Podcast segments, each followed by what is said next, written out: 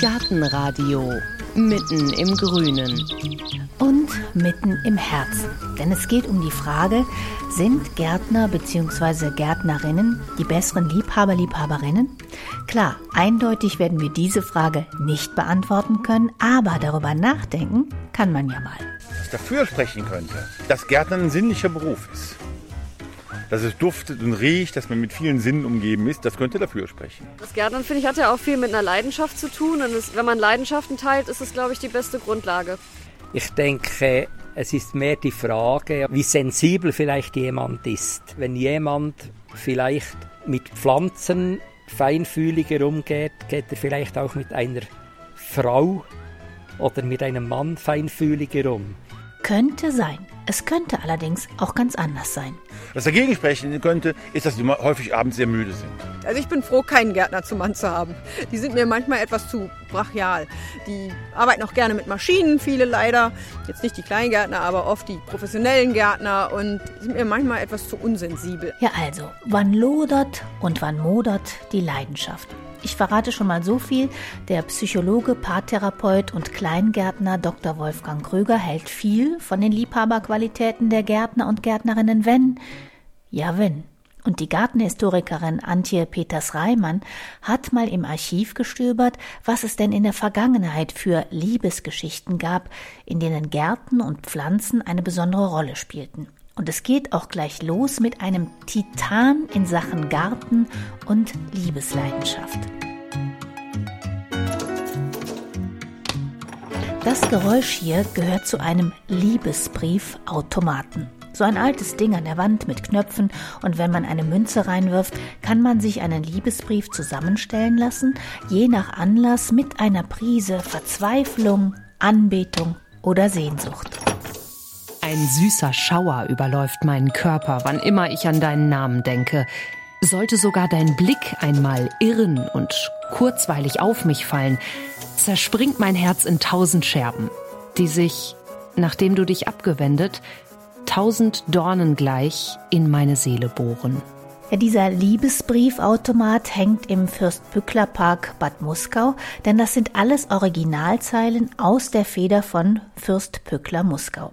Anfang des 19. Jahrhunderts hat er begonnen, wie ein Besessener legendäre Landschaftsparks anzulegen und von diesem Mann liegt eine Zeichnung auf dem Wohnzimmertisch von Gartenhistorikerin Antje Peters-Reimann. Sie zeigt ihn als eine Art Tuareg mit rotem Turban, in schwarzer, mit Ornamenten bestickter Jacke und Krummdolch vor der Brust. Er war der dolle Pückler. Der dolle Pückler war er deshalb, weil er absolut exaltiert war. Er ließ sich zum Beispiel einer von Hirschen gezogenen Kutsche durch Berlin fahren. Und er färbte sich bis an sein Lebensende die Haare pechschwarz, behauptete, er sei 30. Und wenn er ausging, immer in einem Kostüm, sehr gerne, wie wir es auf diesem Bild sehen, mit einem Turban, das also ein bisschen wirkt wie ein arabischer Pascha. Er war so das, was man vielleicht sagen würde in dem Lied von Marlene Dietrich, ihn umschwärmten Frauen wie Motten das Licht. Der entdeckte nämlich schon als Zehnjähriger die Leidenschaft für Frauen und dann kamen erst die Gärten. Und als er einmal mit den Frauen angefangen hat, hat er bis an sein Lebensende nicht mehr aufgehört. Er liebte junge Frauen und alte, reiche, junge, adlige Dienstmädchen, Sängerinnen, Wäscherinnen, alles, was sich nicht gewehrt hat, erlag seinem Charme. Also die liebten auch zurück. Die liebten zurück. Die wenigsten haben sich ihm zu widersetzen gewusst. Er muss unglaublich charmant gewesen sein, sehr, sehr bezaubernd. Eine hat sich ihm widersetzt, das war die Berliner Sängerin Sonntag, ganz bekannte Frau damals in ihrer Zeit. Die hat ihn abblitzen lassen und das hat ihn fürchterlich gewurmt. Umso mehr man ihn abblitzen ließ, desto mehr hat er den Frauen nachgestellt. Aber meistens hatte er es gar nicht nötig. Er hatte es wirklich eher nötig, sich die Damen von sich zu halten. Und zwar bis zu seinem letzten Atemzug hat er die Frauen beglückt, im wahrsten Sinne des Wortes. Wie alt ist er geworden? So um die Mitte 70. Wann kam denn die Parkphase dazu? Wie lange hat er gebraucht, äh, nach seiner ersten Leidenschaft die zweite zu entwickeln? Nachdem er sich niedergelassen hat, so in seinem ersten Wohnsitz, Bad Muskau, kam die Leidenschaft für die Gärten, weil es war ein total unwirtlicher Landstrich, nur Sand und wenig anderes.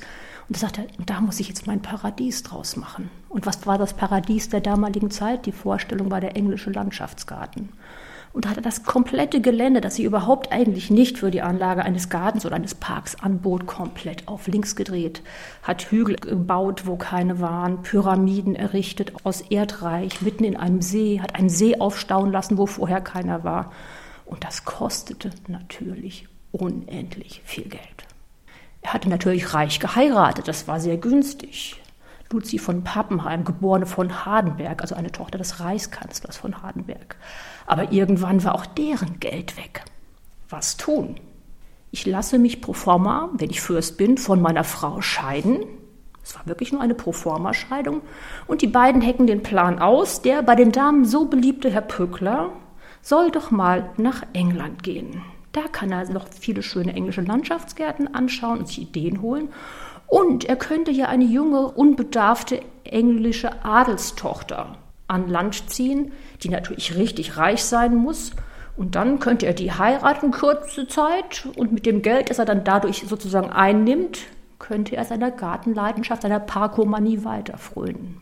Dummerweise jedoch war sein schlechter Ruf als der dolle Pückler ihm vorausgeeilt nach England und die adeligen Mütter hatten nichts Besseres zu tun, als ihre Töchter sozusagen einzusperren, sobald sie des Pücklers ansichtig wurden. Man wusste von dem legendären Einfluss, den er auf die jungen Damen so ausübte. Und also kam er unverrichteter Dinge nach Hause zurück, aber natürlich mit jeder Menge Ideen für seinen Garten. Ich würde in der Summe sagen, die anderen Gartenhistoriker werden das vielleicht etwas anders sehen. Die Leidenschaft für Frauen war ihm sein Leben lang doch etwas wichtiger als die Leidenschaft für Gärten. Und er hat wirklich vor keiner Halt gemacht. Er hat sogar die Stieftochter seiner Ehefrau ihr nachgestellt. Und er machte große Weltreisen in den Orient, brachte sich eine 13-jährige junge Ägypterin mit von einem Sklavenmarkt und die brachte er dann mit nach Hause. Das muss man sich vorstellen. Er reitet mit seiner jungen Nebenfrau, nennen wir es vielleicht mal so, die eine dunkle Hautfarbe hat, auf Araberschimmeln über sein Gut in Bad Muskau. Die Leute haben den Kopf geschüttelt und ein bisschen fasziniert waren sie allerdings auch. Der hat zwar seine Leidenschaften ausgelebt, aber ob Gärtner da die besseren Liebhaber sind, würde ich in dem Fall mit Nein beantworten. In dem Fall auf keinen Fall. Also er war ein fantastischer Gartengestalter, das kann man ja heute noch sehen, wenn man nach Branitz und Bad Muskau kommt aber sage ich mal, weibliche Leichen in Anführungsstrichen säumten seinen Weg. Man hätte es vielleicht vorher wissen können, was für ein Womanizer dieser Fürst Pückler gewesen ist, meint Antje Peters Reimann. Wenn man nämlich den Schlosspark Branitz betritt, den hat er auch anlegen lassen, wird man von einer Statuengruppe rund um die Liebesgöttin Venus empfangen. Und da sind wir auch schon bei der Frage, was kann ich denn überhaupt beim Blick über den Gartenzaun erkennen? Das hier, sagt Richard Wiemann, seit über einem halben Jahrhundert Gärtner. Es ist oft so, dass man am Garten erkennt, was wahrscheinlich für einen Mensch dort lebt. Vor allem in seiner Art, wie er vom Charakter vielleicht, wie er umgeht, ob er ein beherrschender Mensch ist, der die Natur total unter Kontrolle haben möchte, wo alles vielleicht äh, äh, im Griff haben will, dann äh, will er vielleicht auch seine Mitmenschen im Griff haben. Und dann gibt es diejenigen, die da vielleicht etwas ein leicht verwilderter Garten haben, einen Garten, wo die Natur mitspielt, wo man vielleicht kontrolliert. Das sind vielleicht auch etwas tolerantere Menschen, auch den Menschen gegenüber. Kann ich mir vorstellen. Ich, ich, ich hoffe, ich sei so ein Mensch, dass ich das auch so eher mache. Ich mache das eher so denke ich, ich bin viel toleranter geworden, durch das, dass ich auch toleranter geworden bin im Garten mit den Pflanzen, mit den sogenannten Un- und Beikräutern. Und ich denke, das gibt schon gewisse Parallelen. Das klingt ja eigentlich ganz nachvollziehbar. Wer seinen Garten, wer die Natur liebt, kann bestimmt auch Menschen besser lieben. Der Psychologe Wolfgang Krüger wiegt im Schatten eines Obstbaumes in seinem Kleingarten in Berlin nachdenklich den Kopf. Frage, sind Gärtner bessere Menschen und möglicherweise bessere Liebhaber? Diese Frage ist ja ausgesprochen anspruchsvoll. Und was man auf jeden Fall sagen kann, Gärtnern macht glücklich. Nicht, das wäre einfacher zu beantworten. Ein Garten macht glücklich, weil das hat drei Ursachen. Das eine ist, dass ein, uns ein Garten ein Erlebnis bringt der Zeit, Das heißt, wir bekommen ein bestimmtes Maß. Goethe hat einmal gesagt, die Natur lehrt uns, wie lange Zeit Dinge brauchen. Also ich kann das Wachstum einer Pflanze nicht beliebig im Grunde beschleunigen. Und dadurch hat ein Garten immer so eine gewisse Philosophie der Geduld. Und das überträgt sich auf mich innerlich. Ich bekomme seelisch ein bestimmtes Gleichmaß und deshalb beruhigt der Anblick eines Gartens, wenn ich über Monate hinweg das Wachstum von Pflanzen quasi begleite, dann ist das etwas, was mich erdet und beruhigt. Und das Zweite ist, Gartenarbeit ist sinnlich. Also ich wühle in der Erde, ich schmecke das Obst, ich rieche die Pflanzen, ich, ich spüre den Wind, ich höre hier immer die, die Krähen auf dem Dach hopsen. Also eine sehr sinnliche Angelegenheit, während wir sonst in einer Welt leben, die sinnlich wenig Qualitäten hat. Nicht, wenn ich in einer Wohnung lebe, in einem Hochhaus lebe, im Grunde, ich spüre die Natur gar nicht mehr. Ja? Insofern hat die Natur ein großes Glückserleben. Und die Frage ist nur, ist das etwas, was uns dann zu besseren Menschen macht? Und das glaube ich ehrlich gestanden nicht. Der Fürst Pückler ist eines der besten und abschreckendsten Beispiele.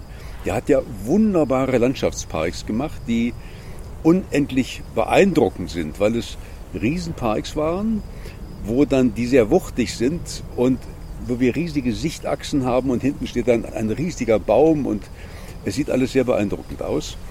Aber Pückler war bekanntermaßen ein sehr schwieriger Mensch, der erstens nie treu war, der sich dann eine Sklavin gekauft hat, die wahrscheinlich 12, 13 Jahre alt war und mit der er wahrscheinlich ein Verhältnis hatte und die dann hier leider an einer vermutlich Lungenentzündung gestorben ist. Heute würde man sagen Kindesmissbrauch. Ein sehr unendlich eitler Typ, der sehr interessant war für Biografen, aber wir würden heute sagen, das war ein Narzisst vom Herrn. Und Goethe hatte ihm empfohlen, er soll Landschaftsgärtner werden, weil Goethe gesehen hat, sein Leben dieses jungen Mannes ging aus dem Kleister und er wollte, dass die Natur ihn quasi mäßigt, dass die Natur ihn erzieht. Ja? dass die Natur ihm Maß beibringt. Und Pückler hat überhaupt nicht daran gedacht, sondern Pückler hat dann riesige, jahrhundertealte Bäume ausgegraben, mit Fuhrwerken irgendwo hinbringen lassen. Das heißt, er hat die Natur ausgetrickst und hat dann quasi Parks geschaffen, die in einer relativ kurzen Zeit bereits das Ergebnis brachten, was er sich vorgestellt hat, während normalerweise müssen Landschaftsgärtner fast ein Leben lang warten, bis im Grunde alles vollendet ist. Und Pückler ist eines der Beispiele dafür, dass man sehr häufig die Natur bezwingt, dass wir das Gefühl haben, die Natur quasi zu überlisten und keineswegs bessere Menschen werden, sondern dass wir quasi Herr der Natur werden. Jetzt reden Sie öfter von besseren Menschen. Was macht denn einen guten Liebhaber oder eine gute Liebhaberin aus? Was muss man da mitbringen? Ein guter Liebhaber braucht zwei Eigenschaften. Er braucht zum einen Sozialkompetenz, also ich muss zuhören können, ich muss ja mitbekommen, was der andere quasi will und darauf eingehen können. Ich brauche Sozialkompetenz und ich brauche ein eigenes Ego. Ich brauche ein eigenes Selbstbewusstsein, ich muss quasi wissen, wer ich bin, ich brauche eine eigene Lebendigkeit. Und dieses beides muss in einer guten Mischung stehen, wie in einem guten Gespräch, dass ich quasi den anderen spüre und darauf aber auch kraftvoll, leidenschaftlich eingehe, das macht den guten Liebhaber aus. Kann ich sowas im Garten lernen? Wenn ich Glück habe, ja. Wenn ich in der Lage bin, wie Sie das in diesem Garten hier sehen, bei der Natur zuzuhören, ohne zu sehr einzugreifen und quasi mit der Natur in einem gleichberechtigten Dialog bin, dann habe ich genau das gleiche Modell wie ein guter Liebhaber. Sie sehen aber woanders Gärten, wo man sich die Frage stellt, ob da ein Zwangscharakter ist. Oder man könnte es ironisch sich die Frage stellen, wurde jemand von seiner Mutter zu früh aufs Töpfchen gesetzt? Also es gibt Gärten, wo man das Gefühl hat, da ist nichts so viel, als ob der Rasen mit einer Nagelschere quasi beschnitten worden ist. Ja, das finde ich im Grunde grausam. Aber es gibt Gärten, wo sie spüren, da ist eine Form von Respekt da, von Zuhören da und ich greife wenig ein. Und da haben wir das Modell des Liebhabers. Und diese Gärten, die berühren uns in einer ganz anderen Weise, weil ich da das Gefühl habe, die Natur lebt. Also nehmen wir mal an, ich lerne jemand Neues kennen würde es dann Sinn machen, sich mal den Balkon anzugucken, ob da eine Pflanze draufsteht oder den Garten, ob der vielleicht einen Schottergarten als Vorgarten hat? Also unbedingt. Dostoevsky hat mal gesagt, am besten lernt man einen Menschen kennen, wenn man seine Wohnung kennenlernt. Da spürt man quasi den Geist des anderen. Und noch wichtiger wäre es eigentlich den Garten. Da sehen Sie die Handschrift, da sehen Sie im Grunde das Herz des anderen, wie jemand reagiert. Und ich muss Ihnen ehrlich sagen, ich habe als erstes, als ich meine Frau kennengelernt habe, hat sie mich sofort in den Garten eingeladen und ich habe den Garten gesehen und habe mich in meine Frau verliebt, ja, weil ich gespürt habe quasi, wie ist das Wesen meiner Frau und dann habe ich gemerkt, zu dieser Frau passe ich, ja. Also wenn wir uns in jemanden verlieben, dann müssen bestimmte Grunddinge stimmen, dass ich nämlich ähnlich schwinge. Also ich spüre zunächst mal den Humor, lache ich mit dem anderen. Wenn man nicht miteinander lachen kann, verliebt man sich nicht dann fehlt die Stimmung der Leichtigkeit. Ja? Und ich gucke ganz schnell im Grunde, hat der andere eine ähnliche Lebensart und ähnliche Wertvorstellungen. Also was mag der Betreffende quasi? Und dazu gehört eben der Garten. Beim Garten sehe ich sofort im Grunde, welche Wertvorstellung hat jemand und wie geht jemand ja quasi mit Pflanzen, wie geht jemand mit Bäumen, mit der Natur im Grunde um und stimmt das mit mir überein? Also, das könnte einmal bedeuten, Hände weg von Schottergärtnern und zweitens, wichtig ist der Dialog, wie immer, zuhören. Da hilft es natürlich, wenn man gerne zuhört, weil man ein gemeinsames Thema hat, so wie das Paar, das Antje Peters Reimann uns jetzt vorstellt. Sie tippt mit den Fingern auf eine Zeichnung. Darauf ist eine Kletterpflanze mit blauer Blüte zu sehen. Sie ist nach einer Frau benannt, die für ihre Liebe zu Pflanzen und zu ihrem Mann Unglaubliches auf sich genommen hat. Sie heißt Jeanne Barré. Die ist, glaube ich, so um 1740 in Burgund in Frankreich geboren.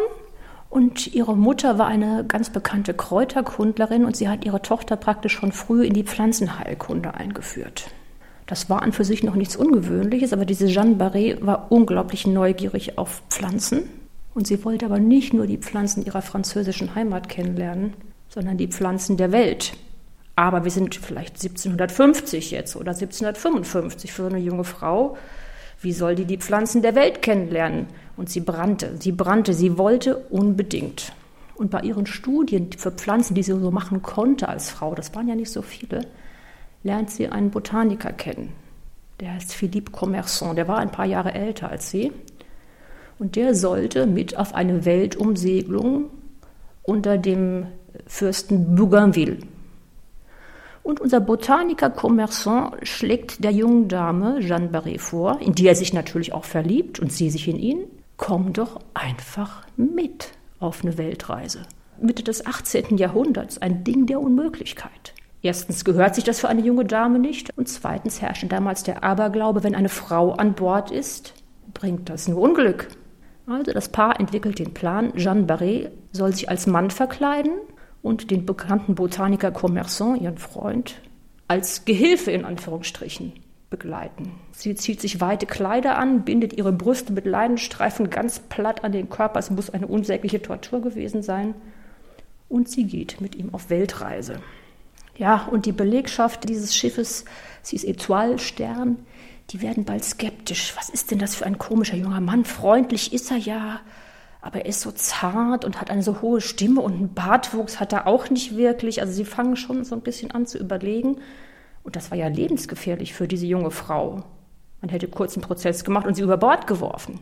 Was tut sie? Sie erklärt ihren Mannschaftskameraden in Anführungsstrichen, ja, ich bin ein Kastrat, deswegen gibt es bei mir keinen Bartwuchs und deshalb die hohe Stimme. Aber es ist schon schwierig. Gerät immer wieder in Gefahr, dass sie entdeckt wird. Aber sie gehen ja auch an Land. Und an Land ist dann wirklich alles paradiesisch. Sie entdeckt mit ihrem Geliebten Philipp die Botanik dieser fremden Länder und sie sind fasziniert. Sie entdecken wunderschöne Pflanzen, zum Beispiel die, die wir hier sehen. Das ist die Bougainvillea. Bougainville war der Leiter dieser Expedition. Unsere Jeanne Barré entdeckt genau diese Pflanze zum ersten Mal. Sie war in Europa noch komplett unbekannt. Die hat so schöne, pinkfarbene, durchscheinende Hochblüten, ganz zart wirken die. Und sie ist die erste Europäerin, die diese Pflanzen entdeckt. Doch welchen Namen bekommt diese unbekannte Pflanze? Die des Expeditionsleiters.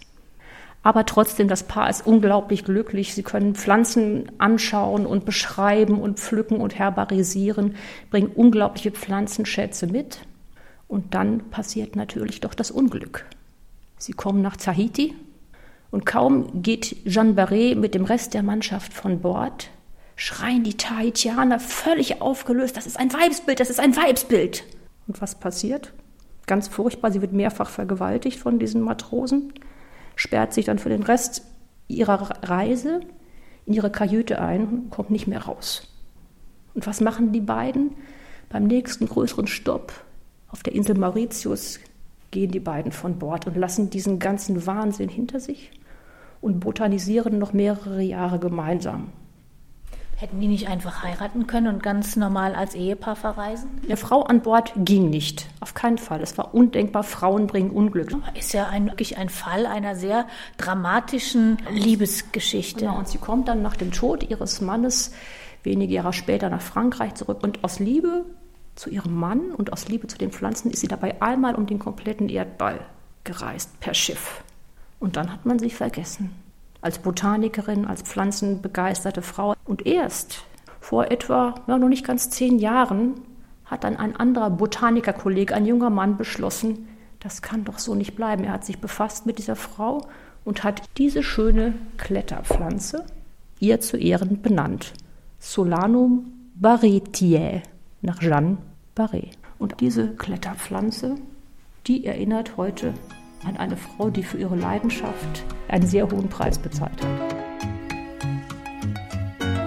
Schön schaurig, eine außergewöhnliche Liebesgeschichte, die zeigt, was sich alles aushalten lässt, wenn zwei gleich ticken. Aber es muss ja nicht immer Drama sein. Auch oder vielleicht gerade im Alltag kann ein Garten helfen, eine Beziehung fester zu machen, oder Herr Dr. Krüger? Ein Garten kann natürlich äh, vor allem deshalb dauerhaft machen, weil man zum einen ein gemeinsames Glück hat, wo man sich im Grunde wohlfühlt, ein tiefes Gefühl des Aufgehobenseins, also es ist ein gemeinsames Glückserlebnis und zum anderen haben sie immer zusammen etwas zu tun. Sie haben das gemeinsame Dritte, was so unkompliziert ist. Nicht der eine macht den Rasen, der andere macht das Gemüsebeet. Ich mache es jeden Morgen so, äh, gibt es ein Ritual, wenn wir hier kommen, dass ich zusammen mit meiner Frau im Grunde gucke, wie weit sind die Zucchinis, wie weit sind die Gurken. Ja? Das ist so, als ob man sich um die eigenen Kinder kümmert. Und insofern haben sie jeden Tag eigentlich bestimmte Glückserlebnisse. Es gibt ja dieses Synonym Liebeslaube für ja ein Ort für die Liebe an sich. Das sagt man ja so, die haben ihre Liebeslaube da oder da. Das kommt ja auch irgendwo her.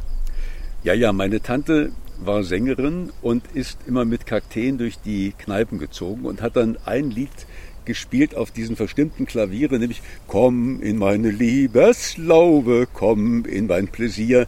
Also das ist im Grunde ein altes Lied, was mit Sicherheit stimmt. Und was Sie hier in solchen Gärten auch haben, ist im Grunde ein einfaches Leben. Wir haben ganz wenig Kleidung, wir haben das Gefühl, wir brauchen eigentlich nichts. Und das Interessante ist, das erdet uns.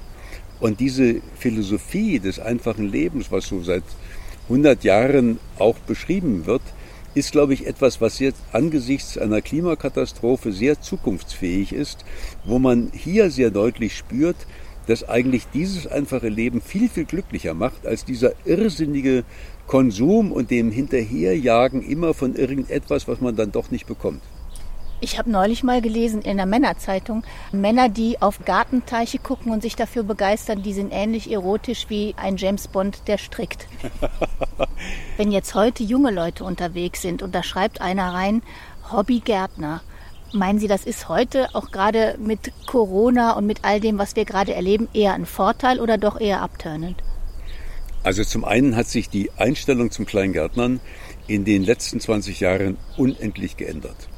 Es gibt immer mehr jüngere Menschen, die das machen. Es gibt immer mehr auch welche, die höhere Bildungsgrade haben. Es gibt immer mehr Familien. Und gerade in der Corona-Zeit äh, ist die Sehnsucht nach einem Garten, wo man nicht mehr so weit verreisen kann, sondern man will quasi das Grün um die Ecke haben. Diese Sehnsucht nach Gärten ist unendlich gestiegen. Die Anfragen, die wir hier bekommen, hier in der Kolonie mitten in Berlin, die sind in den letzten Jahren gestiegen und in den letzten Monaten geradezu explodiert. Also würden Sie sagen, Garten ist durchaus ja ein Positivum, wenn man einen neuen Partner sucht. Mit dem Fund kann man buchern sozusagen. Also Garten ist regelrecht im Grunde in. Das klingt, als ob sich Laubenpieper und Hobbygärtner über gesteigerte gesellschaftliche Anerkennung freuen können. Davon konnten Profigärtner lange Zeit nur träumen, weiß die Gartenhistorikerin. Das Gärtner-Image war immer ein schwieriges. Die Gärtner gehörten ganz lange Zeit bis noch ins 19. Jahrhundert zur Landbevölkerung, standen also auf einer Stufe mit den Bauern. Dass Gärtner einen bisschen besseren Ruf bekommen, das kommt erst so im 19. Jahrhundert unter Linné, der eine Schule für Hofgärtner gründet in der Nähe von Berlin. Und da erhalten die Hofgärtner eine ganz besondere Ausbildung. Die sollen nämlich genau diese Lust- und Ziergärten der Könige gestalten können. Und da muss man natürlich auch was können. Dann reicht das nicht nur, wenn ich ein bisschen umgraben kann und einen Baum verpflanzen. Dann muss ich auch schöne, schöne Sachen pflanzen können und Blumensträuße rund ums Jahr für die königliche Tafel. Dann muss ich also wissen, wie kann ich das schaffen, dass ein Blumenstrauß auch im Dezember zu pflücken ist. Oder wenn der König vielleicht Kirschen im Januar essen möchte, dann muss ich ein Treibhaus haben und die Kirschen vorziehen, damit sie vor dem Sommer reif sind, nämlich schon im Januar, weil mein König Ludwig XIV. das vielleicht von mir möchte. Und da bekommen die Gärtner erstmals so ein besonderes Image. Aber auch das ist nur, sage ich mal, wie die Kirsche auf der Torte. Diese Gärtner haben einen besonders guten Ruf. Der normale Gärtner geht da eigentlich unter. Der wird in der Regel nicht namentlich erwähnt. Es gibt allerdings einen sehr privaten Bereich, da traut man Gärtnern zumindest heutzutage einiges zu. Um ihre Libido ranken sich gewisse Erwartungen. Denkt man nur an all die attraktiven Gärtner, die in Krimis gelangweilte Fabrikantengattinnen trösten müssen. Habe ich auf Stupidipedia, der sinnfreien Enzyklopädie, eine Definition des Gärtners gefunden, die fand ich sehr possierlich. Gärtner, er erfüllt das, was der Ehemann nicht schafft. Das fand ich sehr hübsch. Also anscheinend ist dieses Klischee alt dem Gärtner voraus. Man mag darüber schmunzeln, aber dieses Image rund um die Erotik des grünen Daumens hat sich sogar zu einem lukrativen Geschäftszweig gemausert. Also es ist tatsächlich so, ich habe ein bisschen recherchiert, Gärtner und Leidenschaft und fand dann, dass es also tatsächlich Männer gibt, die, man würde sie wahrscheinlich Callboys nennen im offiziellen Beruf, die bieten sich auf bestimmten Zeitungsannoncen als Gärtner an. Ja, und dann gibt es Damen, die dann diese in Anführungsstrichen Gärtner tatsächlich zu sich kommen lassen und die bestimmen dann, wie weit der Gärtner gehen darf. Tatsächlich fangen die auch ein bisschen an, den Rasen zu mähen oder ein bisschen an den Blumen rumzuschnippeln. Aber das ist nur sozusagen die Anbahnung dessen, worum es den Damen eigentlich geht. Und da scheinen die Gärtner tatsächlich, also es ist immer, ich, ich weiß auch nicht, kann es wirklich nicht sagen, warum es ist. Viele Frauen scheinen davon auszugehen, dass Gärtner die leidenschaftlicheren oder zärtlicheren Liebhaber sind. Und gibt es das umgekehrt auch, dass Frauen als Gärtnerinnen annoncieren? Also das ist mir nicht untergekommen. Ich will nicht ausschließen, dass es auch so funktioniert, aber es scheint mir doch eher so rum stattzufinden. Kommen wir nach diesem Exkurs noch einmal zur romantischen Liebe. Stichwort Liebesgabe. Den oder die Angebetete mit kleinen Geschenken umwerben. Und da sind Garten- und Balkonbesitzer klar im Vorteil. Natürlich macht man es vor allem mit Blumen. Aber ich denke, das könnte man auch mit einem guten Salat oder so machen. Wenn man etwas Eigenes produziert, dann kann das auch sehr schön sein. Es kommt dann vielleicht ein kleiner Stolz hinzu, oder weil man es selbst gezogen hat. Bei der Liebesgeschichte, von der Antje Peters Reimann jetzt erzählt, ist die Liebesgabe zwar nicht selber gezogen, aber stolz ist der Mann, der sie verschenkt, in jedem Fall. Die Gartenhistorikerin schiebt die dritte Zeichnung über den Tisch. Und da ist vorne drauf gemalt ein wunderschönes Pfeilchen. Und neben dem Pfeilchen steht in einem kleinen Glas eine Rose. Die habe ich vorhin aus meinem Garten geholt und die riecht auch ganz wunderbar. Und sie steht für eine Rosenkaiserin. Und für ihren Mann, den Veilchenkaiser, habe ich die Veilchen mitgebracht. Die Rosenkaiserin war eine tatsächliche Gärtnerin und eine Kaiserin war sie auch. Wir reden nämlich von Josephine de Beauharnais. Den meisten ist sie nur bekannt als die Gattin von Napoleon Bonaparte. Und sie war aber eine leidenschaftliche Gärtnerin. Und da sie einen so exzeptionellen Mann hatte, konnte sie ja auch machen, was sie wollte. Sie kauft sich in der Nähe von Paris ein Schloss, das heißt Malmaison, böses Haus, und Sie frönt ihrer Leidenschaft für Rosen. Sie hat damals die größte Rosensammlung der Welt. Ihr Mann, der besagte Napoleon, der hat ganz Europa mit Krieg überzogen. Aber Josephine will Rosen. Tja, sie schickt zum Beispiel einen englischen Rosenspezialisten mit speziellen Ausweispapieren bis nach China, um von dort die seltensten, unbekanntesten Rosen für ihren Garten zu bekommen, mitten durch die Kriegswirren. Also es ist tatsächlich so, dass die Schlachten unterbrochen werden müssen, wenn dieser Mann mit seiner Reisekutsche da durch möchte. Und so kam tatsächlich diese größte Rosensammlung der Welt in diesen Garten. Doch wie kommt jetzt unser Veilchenkaiser ins Spiel? Als unser Napoleon zum ersten Mal auf einem Ball seine Josephine sieht, trägt sie ein Kleid mit Veilchen. Und beim nächsten Mal, als er sie sieht, weil er sie schon von so von ihr bezaubert ist, schenkt er ihr ein kleines Sträußchen mit Veilchen. Und diese Veilchen begleiten diese Beziehung der beiden. Auch die beiden sind sich natürlich niemals treu. Bonaparte nicht auf seinen Reisen, auf seinen Kriegszügen begegnet er jeder Menge Damen, die ihn nur allzu gern in ihre Schlafzimmer locken. Und auch sie nimmt es mit der Treue nicht so genau. Aber egal, ob er vor Ort ist, der große Napoleon, oder viele hundert oder tausend Kilometer weiter auf einem Schlachtfeld. Zu jedem Hochzeitstag schenkt Napoleon seiner Josephine ein Sträußchen Veilchen zur Erinnerung an diesen ersten Abend des Kennenlernens. Und an einem Hochzeitstag kommt kein Veilchenstrauß mehr. Und Josephine ahnt, dass ihrer Ehe ein Ende beschieden ist. Das Problem ist, sie kann dem Kaiser keine Kinder schenken und sie muss sich von ihm scheiden lassen. Aber unser Napoleon ist doch im Herzen ein treuer Mensch. Vielleicht nicht in der Tat, aber doch im Herzen. Er hat immer, egal wo er war, ein kleines Medaillon mit sich getragen. Darin war eine Locke von Josephine und ein kleines Sträußchen getrockneter Veilchen. Und als Josephine dann irgendwann starb, ließ er ihr Grab mit Pfeilchen bepflanzen. Und als dann auch Napoleon starb, fanden man bei ihm in seiner Brusttasche das Medaillon mit den Pfeilchen und der Locke von Josephine.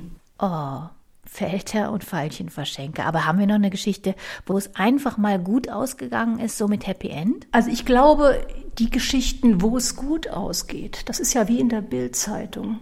Da findet man ja nie Geschichten, die gut ausgehen, sondern immer nur das, was ungewöhnlich oder grausam oder irgendwie exzeptionell ist.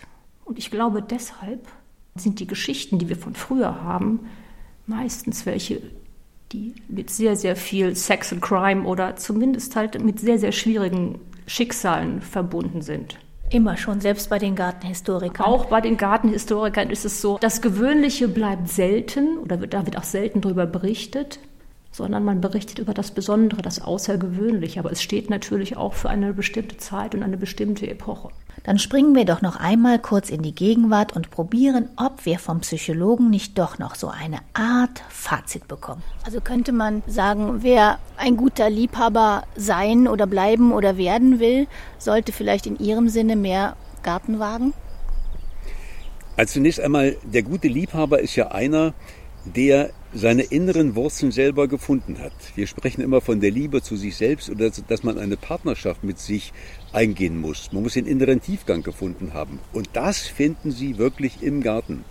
Ein Garten ist eine Quelle, eine Anregung, dass man im Dialog mit sich selber ist, dass man sich selber im Grunde spürt. Und insofern haben Sie recht, ich habe im Garten die besten Voraussetzungen dafür, ein guter Liebhaber zu werden. Und auch Liebhaberin. Und eine gute Liebhaberin, ja.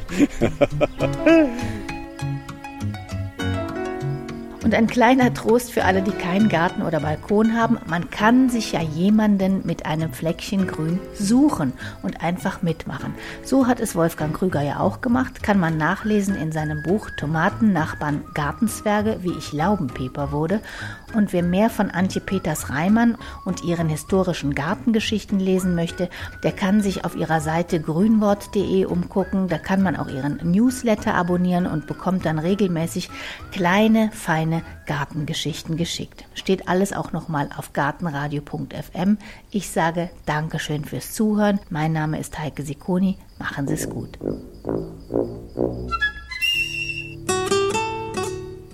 Gartenradio Gezwitscher.